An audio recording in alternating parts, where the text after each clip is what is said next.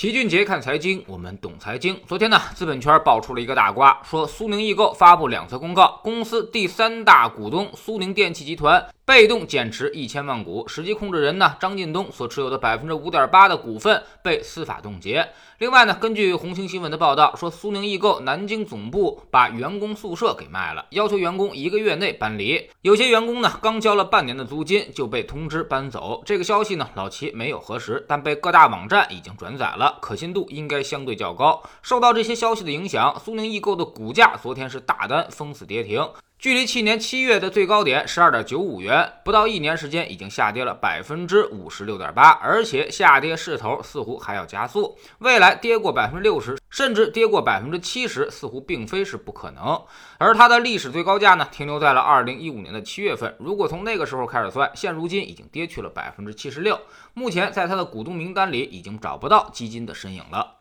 苏宁到底怎么了？这家公司呢，当年可是号称中小板最赚钱的公司，中小创的标志。老板张近东也曾经当过中国首富，常年霸榜江苏首富。事实上，去年就一直在传苏宁的钱很紧张，紧张到连江苏苏宁这支冠军球队他都保不住了，也是让世界足坛出现了一个很大的奇葩现象。新的赛季除了冠军没了，而其他球队都在。当时这一度引发了整个江苏人的口诛笔伐，但是冒着得罪整个江苏人的风险。这苏宁还是这么干了，足以见得其资金链紧张的程度，而且可能已经快五米下锅了。到了今年就更难了。今年二月二十八号，苏宁易购曾经发布公告，说将实际控制人张近东、苏宁控股、苏宁电器三大股东手上的部分股份有偿转让给深圳国资委旗下的两家公司。今年六月份，江苏苏宁电器又将五点二亿股苏宁易购的股份转让给了江苏省国资委旗下的产业基金。也就是说，苏宁如今只能靠不断的拿自己的股权出去。换命了，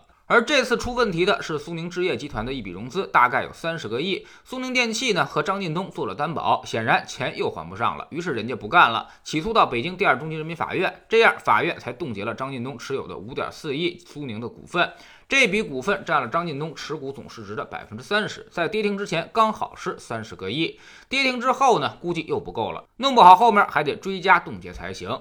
从苏宁的经营来看。这几年非常困难。二零一四年开始，虽然净利润还不错，但是其实扣非净利润就一直在亏损。二零一八年和二零一九年，名义上净利润已经达到了一百多个亿。但是扣非净利润已经亏到了五十七个亿，二零二零年更是达到了六十八个亿。最新的财报显示，一季度的时候，它的扣非净利润又是一个负的九点三亿，也就是说，它只有变卖资产才能维持利润为正的报表。再看看现金流量表，也得以印证，年度经营活动现金流一直都是负的，说明公司一直在失血。从这些数字，我们也能看出来，苏宁现在确实是极其困难的，各种债务已经一触即发，而本身的经经营能力又不造血，甚至还在不断的失血当中。整个生意模式呢，可能都存在严重的问题。而整个集团的负债总额已经达到了几千亿的水平，远远超过其手上的流动资产和现金。所以它已经变成了一个十个锅九个盖的游戏，需要不断的腾挪资产来堵漏洞。而就在这时候，二零一七年借给恒大的两百个亿，现在也要不回来了，只能够被迫的债转股。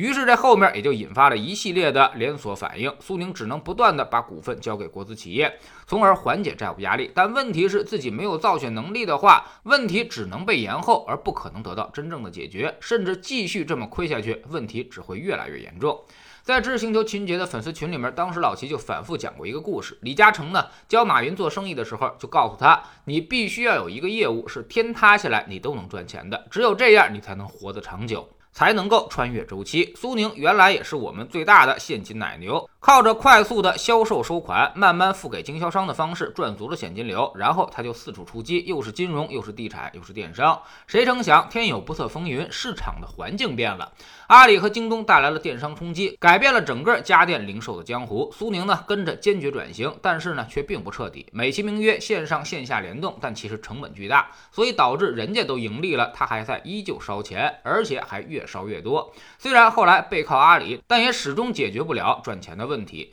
当你不断失血之后，这个游戏也就快玩不下去了。再加上他这几年不断的扩张，失血反而已经越来越严重，所以这就回到了我们说做生意的本质，光靠烧钱做营收，那肯定不是生意。你把一百块钱面值的纸币卖成五十块钱，那么理论上来说，营收可以做到无限大，但这又有什么用呢？即便是苏宁这种生意，也用不了几年，它就败光了。所以帮助别人解决问题是没有错，但永远别忘了还有后面半句，顺便赚他点钱。如果一直不赚钱，那迟早会出问题的。我们做投资的时候也要擦亮双眼。要找那些有利润的且利润能够持续增长的公司投资，说到底还是要赚企业成长的钱，而不只是一个价差博弈。所以，利润和利润增长率才是投资的最核心本质，而且还要用现金流去进行验证。像那些一直赔钱的公司，大家要务必小心，甚至尽量远离。在知识星球秦杰的粉丝群里面，我们每个交易日都有投资的课程。昨天呢，我们详细的分析了一下宏观上的变化。重点看了看央行的金融数据和物价数据的走势，告诉大家坐稳扶好，周期即将出现逆转，